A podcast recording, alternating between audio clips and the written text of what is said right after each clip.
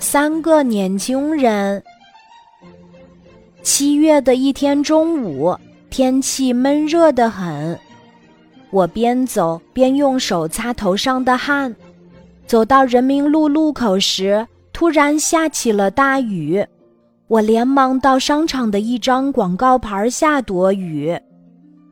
雨一直也没停，广告牌下聚集的人也越来越多。远处，三个穿着时髦的小青年正气喘吁吁地向这边跑来。我最讨厌这些打扮另类的人，他们给我的第一感觉就是不务正业，同情心那就更不要提了。瞧，那第一个跑来的小青年把头发染成了红色。看，那第二个青年。穿的裤子更怪异，左腿膝盖那儿还有一条水波浪形的破洞。第三个人就更别提了，留着小八字胡，让人看着心里怪不舒服的。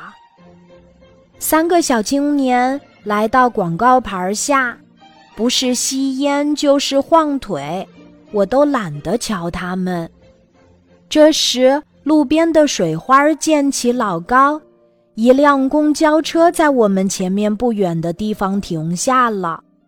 从车上走下来一位拄着拐杖的老爷爷，也许是雨太大了，老爷爷也到这儿来躲雨。那位老爷爷好像腿脚不好使，走起路来一瘸一拐的。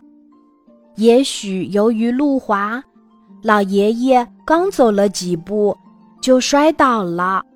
呀，老爷爷摔倒了！我心里一惊。这时，只见那三个小青年像离弦的箭一样冲入雨中，扶起了老爷爷，关切地说：“大爷，您没事儿吧？”真没想到，他们三个。会去扶老爷爷。雨停了，在回家的路上，我走得很慢，不住地回头看那个广告牌儿，仿佛在那儿丢了什么。再看那广告牌上的女模特儿，也好似正朝我笑呢。她是不是在笑我戴有色眼镜看人呢？今天的故事就讲到这里，记得在喜马拉雅 APP 搜索“晚安妈妈”，每天晚上八点，我都会在喜马拉雅等你，小宝贝，睡吧，晚安。